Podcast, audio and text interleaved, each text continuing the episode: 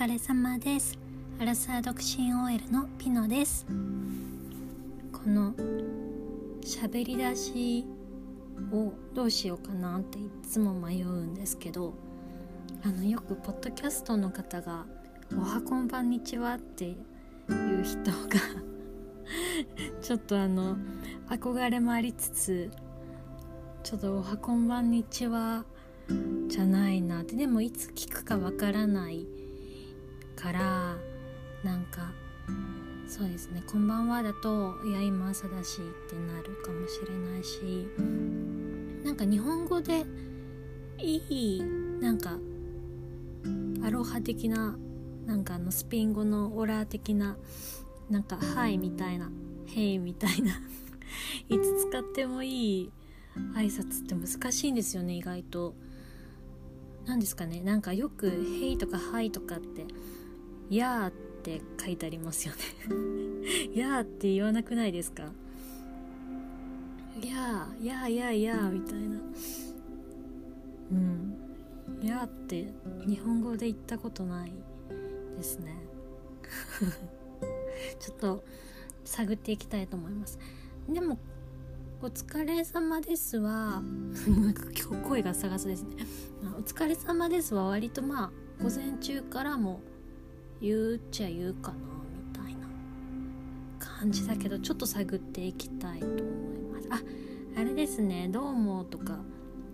いいですよね。でもどうもは私が大好きなポッドキャスターさんが言ってらっしゃるのでちょっとさすがにそこまでは恐れ多くて真似できないのでちょっと探っていきたいと思います。であの今回は2回目の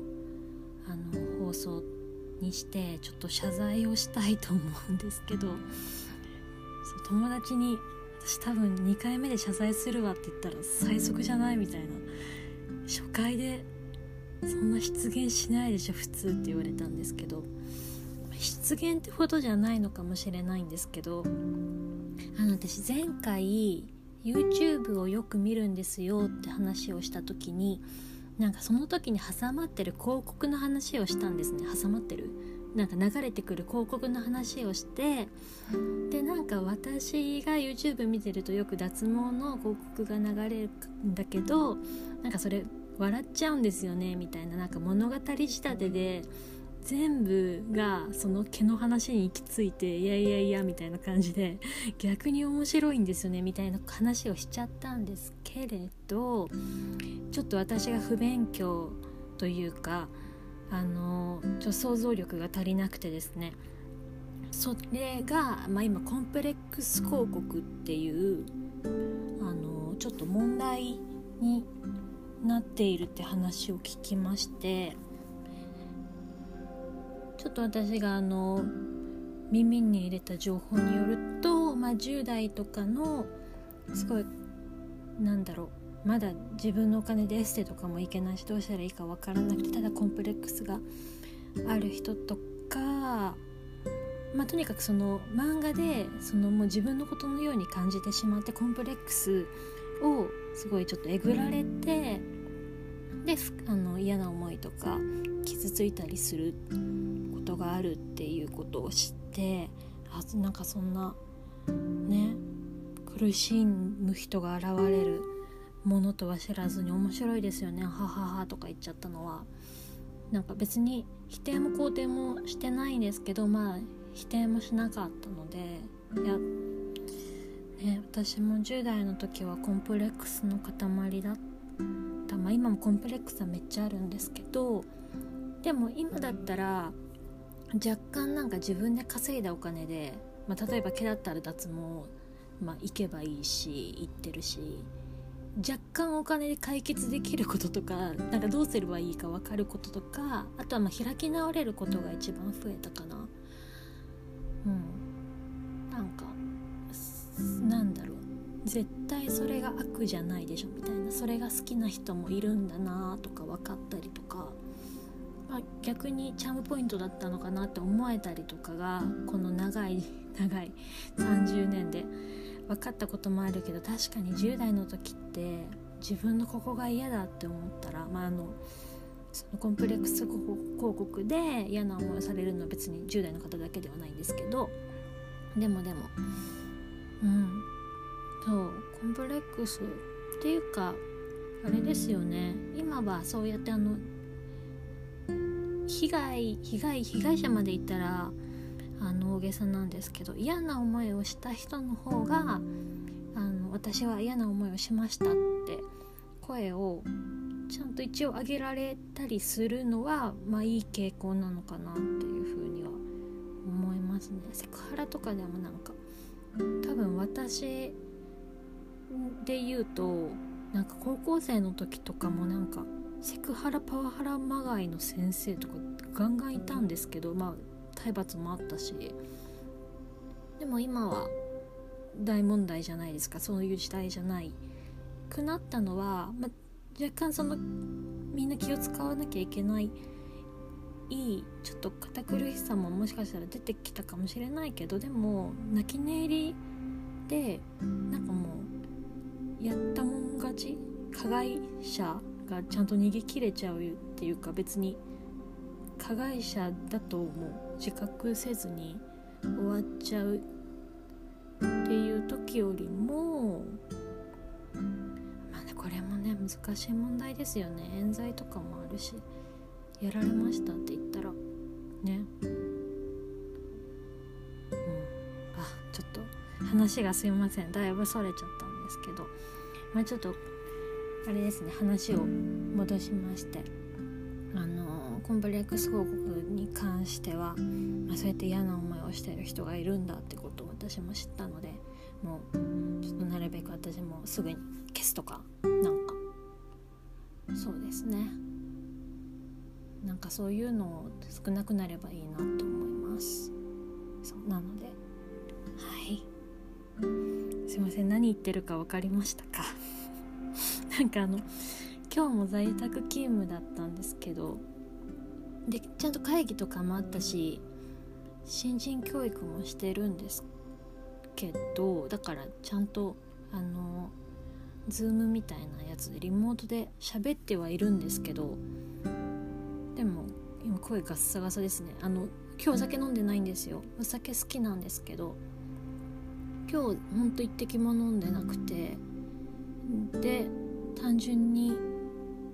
ちょっと発声練習とかせずに 喋り始めたら声ガッサガサっていう感じですね。うん。そう謝罪。謝罪になってましたかね。ちゃんと謝ってよかったかもしれない。もしもあのそうですね。私のポッドキャストは別に全然聞いてる人もまあ、現現時点でねても少ない数人なんですけど。でもでもその中であこの人なんかあの広告のことを褒めるんだみたいなもし不快に思われた方がいたら申し訳ございませんでした。もうちょっと想像力とかをちゃんと膨らませたりとかいろんな情報をキャッチするようにしてあのそうですね。傷つく人がいるようなコンテンツをなんかむやみにまあまあ褒めるまではしてないけどねしないように気をつけていきたいと思います。ちょっと日々成長日々勉強ですね。うん。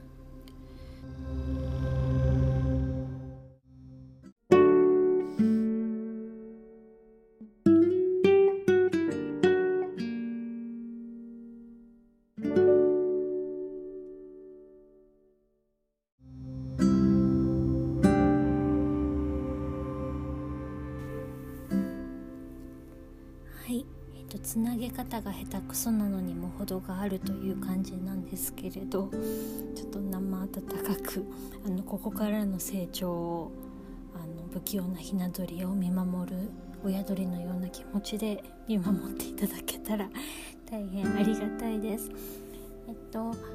あのごめんなさいだけで終わりにしようかなと思ったんですけどちょっとやっぱり締めっぽくなってしまうのであの全然違うお話をちょっとしてから終わろうかなっていうふうに思います。えっと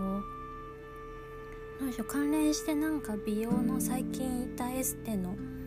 話とかをしようかなとも思ったんですけどあのちょっとそれより私の中の今一番ホットなトピックでなんか最近結構なんか自分の中で本当に何やってもうまくいかない時期みたいな時期でなんかあがけばあがくほどなんかあり地獄の何て言うんですかあれ穴に落ちていくなんかほんともがけばもがくほど溺れていくみたいな。でもなんか新しいことを始めないと落ち着かなくてなんか前に進んでる感覚が欲しくてなんかあがいてあがいてでも本当に何やってもダメみたいな。時期。でもついにそれももうクライマックスを迎えてクライマックスでいいのかな。もうパーンなった時がもうほんと最近あったんですよ。でその時になんかふと学生時代に出会ったあの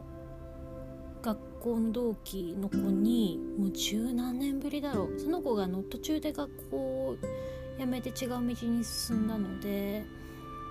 だから何歳だったんだろう。そうですね。まだギリ10代とかだったかも下手したら。だからもう本当に単純に十何年全く喋ってなかった友達に電話をしたんですよ。あでもその前にちゃんとやり取りしたんですけどね。てかそもそもなんか私がなんか誰か電話したい人ゆるぼうみたいな つぶやきを軽くしたところでなんかその子が「いいね」を押してくれてであの直接メッセージして「なんかいいねくれたけど久々に話せたらいいね」とかいうやり取りをしててでなんかそれの返事その子が「あ今いいよ」みたいな。言ってくれたから「いや本当に。えじゃあかけちゃう電話」みたいな「私ちょっと今落ち込んでるから面倒くさいかもしんないけどいい?」って言って「ああまあいいけど」みたいな 感じで。電話してくれて。でもうほんと十何年全く喋ったり会ったりしてなかったからお互いの近況とかを、話しでまあ私も最近そのさっき言ったなんか最近も何やってもなんかもううまくいかないしなんかずっと不安だしなんかずっと孤独感みたいな寂しさみたいな拭えないし何なんだこれはみたいな。相談をしたら「え大作家?」って言われて「あなんだっけそれ」みたいな「あれだよね細木家族のやつだよね」みたいな話をしてたらその子がなんか「生年月日いつ?」みたいなパパパって調べてくれて。で今私は中作会あの大中小の中作会にこの5月ぐらいからいるっていうことが判明してでもうほんと思い当たることしかないんです。ほんと5月からなんかいろんな歯車が狂いだしなんかそこからあれおかしいぞなんとかしなきゃって思ってるうちにどんどんどんどんその沼に溺れていき沼って別にいいなんか沼ではなく本当に嫌な沼。になんかもうもがけばもがくほど沈んでいくみたいな。感覚がもうそっから3ヶ月ぐらいだから567月とかほんとつらかったですね。あり8月でちょっともう落ち着きたいなみたいな。自分なりにいろいろ努力してみたけどやっぱりなんか寂しさみたいな。のも拭えないし不安感もあるし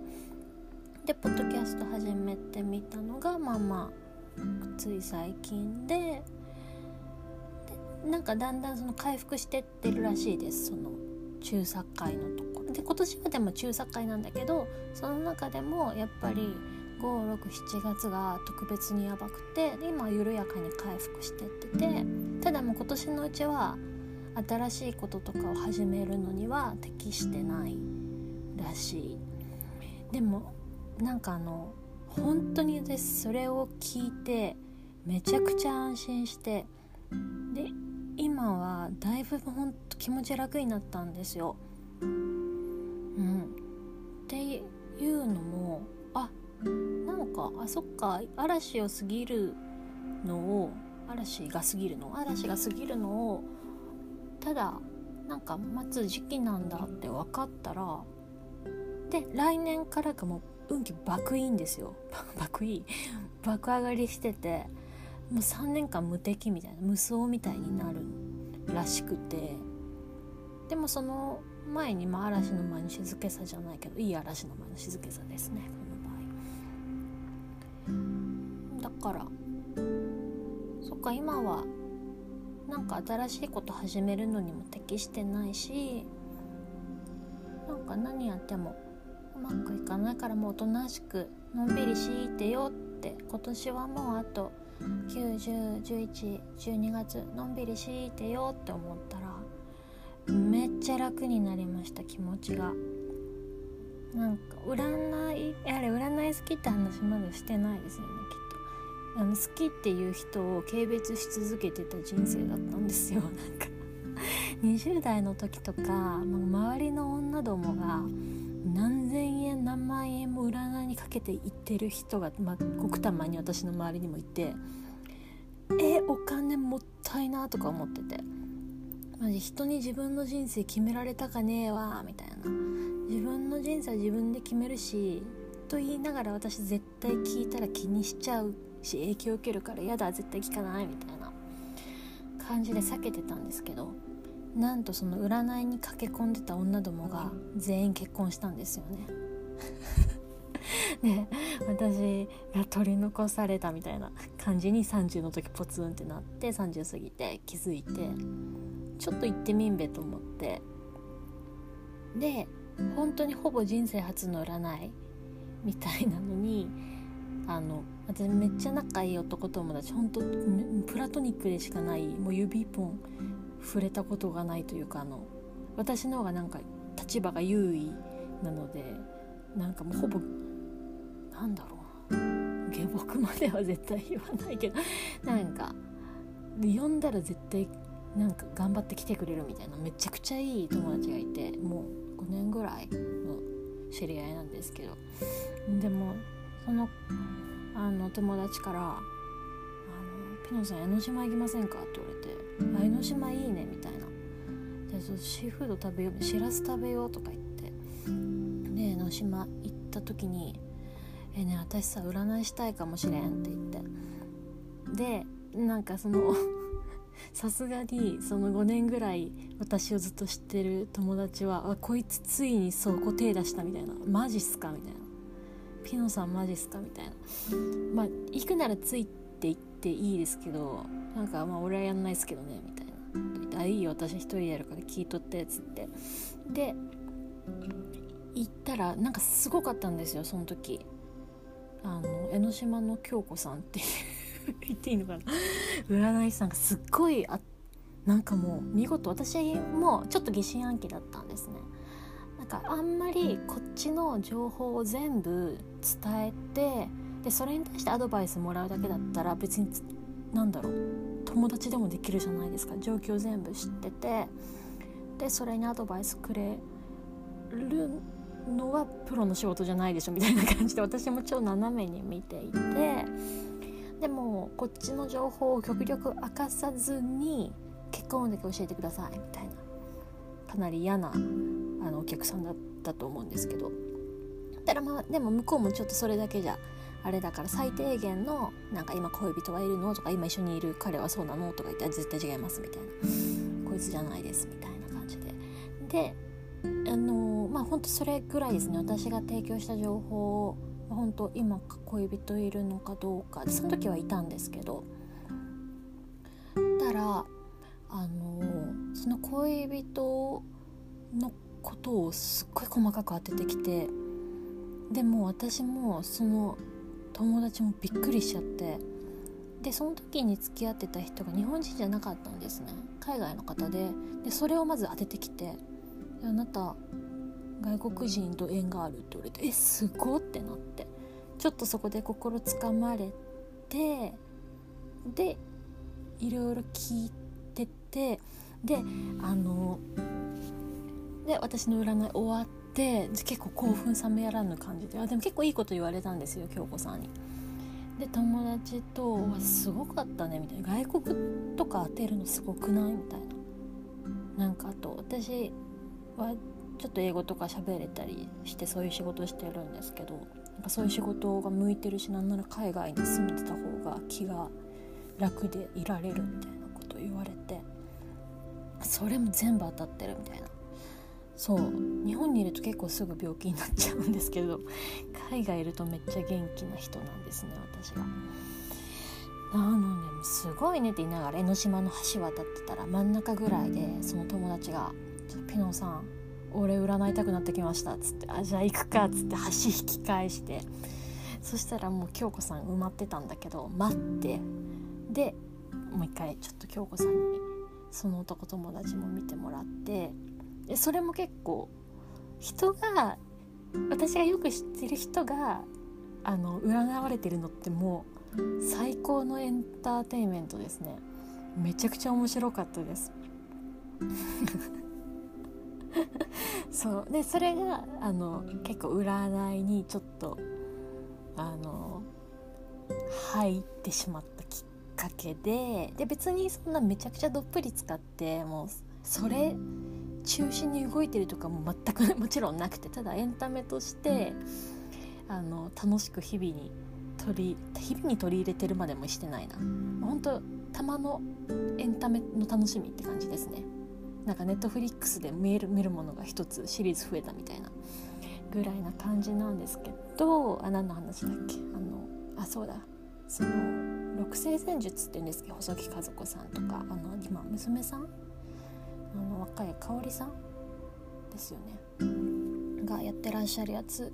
は私は全然なんか縁がなくて見てなかったんですけど、まあ、そのあの学生時代の友達の女の子にあの本を読み上げてもらってでその中作会だってことが分かってもうめちゃくちゃめちゃくちゃ今楽です。なんかしかも来年から良くなるの分かってるし。であの私その京子さんの後にもう一回一人でああこれどうしようみたいな選択を迫られた時があって。でその時新宿にたまたまいたんで新宿占いでググって飛び込みで。もうあの生命判断じゃなくてなんだっけ。あの本当あんま情報をその新宿の時は伝えずにタロットで見てもらって。でそれもなんか結構自分が嬉しいことをたくさん言ってもらってあもうお金払う価値ああるねって思いました。心がだって楽になるんだったらもうなんなら病院と同じ役割じゃないですか。それで自分が楽になるなら。ただそのシャロットは今んとこ半分は大外れ。ですけどまあまあまあ当たるもはけ当たらぬもはっけでエンタメとして楽しんでいるのでで実を言うとタロットで言われたことを若干信じすぎて若干痛い目にあったけども結果から見るとまあそれで全然良かったじゃんって感じなんであの全然当た全く当たらなかった件に関しては全然恨んでも何でもないです。でその後にもう一回その江ノ島行った時の友達プラス違うあの友達と3人で横浜行った時に中華街のおばあちゃんに見てもらってでその京子さん江ノ島の京子さんとあと新宿の人とあと中華街のおばあちゃんだから今最近今年入ってから3人の人に「え行き過ぎですか?」でも行ってる人もっと行ってますよね。に見てもらったんですけどみんな「絶対結婚できるから大丈夫」って言ってくれて。もう優しい。しかもなんかみんながみんな来年からの運気が本当に良くて来年から3年間の間に絶対結婚するみたいなことを口を揃えて言ってくれてでそれあれと一緒なんですよ。その細木和子さんの六星戦術と一緒で。だからぱりなんか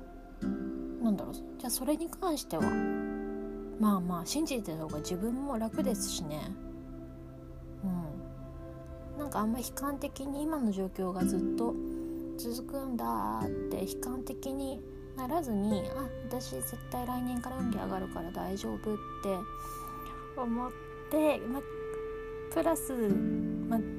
なんだろう最低限の努力は怠らず外見のこととかあとはまあまあ新しい出会いがもしなんだろうなんかそのオポチュニティがあっても無限にしないとか、うん、と周りの人を大切にするとかねできることをしつつで今年はもうジタバタしない。今年はもうもういいです。今年はもうずっとネットフリックス見てます私は。ネットフリックス見て。ねポッドキャストでこうやっておしゃべりしてうん一人の部屋でいいんです。今年はもう巣ごもりです。あとそう料理も最近ハマってるんで料理の腕を磨いて未来の旦那さんに美味しいって言ってもらえるようにレパートリー増やして。そうなんか新しいことをあんまり始めない方がいいらしくて本当はなんか社交ダンスとか昔やってたから再開しようかなとか思ってたんですけどまあまあコロナもこの状況だしどうしようかなってちょっとでも今のモヤモヤしたまんま嫌だからなんか動きをなんか新しいこと始めてでなんか変えたいなみたいなこの状況で走したいなでもうまくいくかなモヤモヤみたいな感じだったんですけどでももういいや今年。一応実家からダンスシューズは持ってきたけれどももうちょっとゆっくりします。太らない程度に。あでも運動も続けてね。そうそれもちゃんと自分が今できる努力のだから今年はもう来年から羽ばたくためにもうちょっとなんだろう仕上げときます。来年に向けて。って思ったら本当に気が楽になった。いやいやいやいやだって。うん。だからまあまああの信じすぎて人生狂っちゃうみたいなのはまあまあ怖いですけど。でもそのエンターテインメントとかあと自分がもしそれで何かあの指針が見えたりとかだって私今サッカーにいるって中サッカーにいるって自分で分かったから楽になったっていうパターンもあるんだなって自分で思って。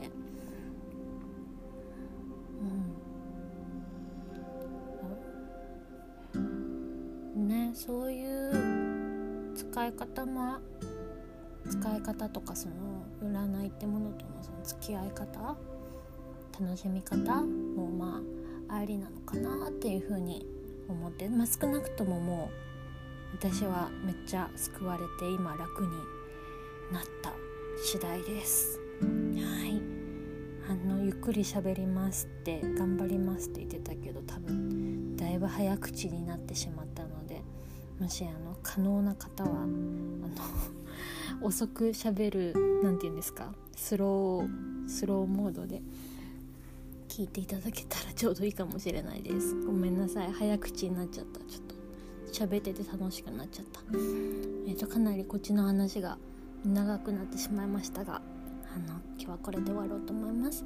でえっ、ー、とお便りのプラットフォームとして Google フォームを開設しました。番組の概要欄のところとかあとプロフィール欄に、えーと、リンク載っけてますのであのそこから何か、えーと、お便り的なこととか質問的なこととかあのできれば傷つかない誹謗中傷以外のことは、まあ、何でもお気軽に、えーと、投げていただけたら、えー、と嬉しいです。であの番組内で読まれたくなければ読まないでくださいみたいな読まないでくださいで送ってくることないか。まあまあもしもそういうことあれば読まないでくださいって書いて送ってくれれば読みません。はいそれではえ、ー、と今日も今日とってどんどん長くなってしまいましたが、えー、と今週も今月曜日が火曜日になったところですので今週も、えー、と皆さん一緒に乗り越えていきましょう。最後までお聴きいただきましてありがとうございました。おやすみなさい。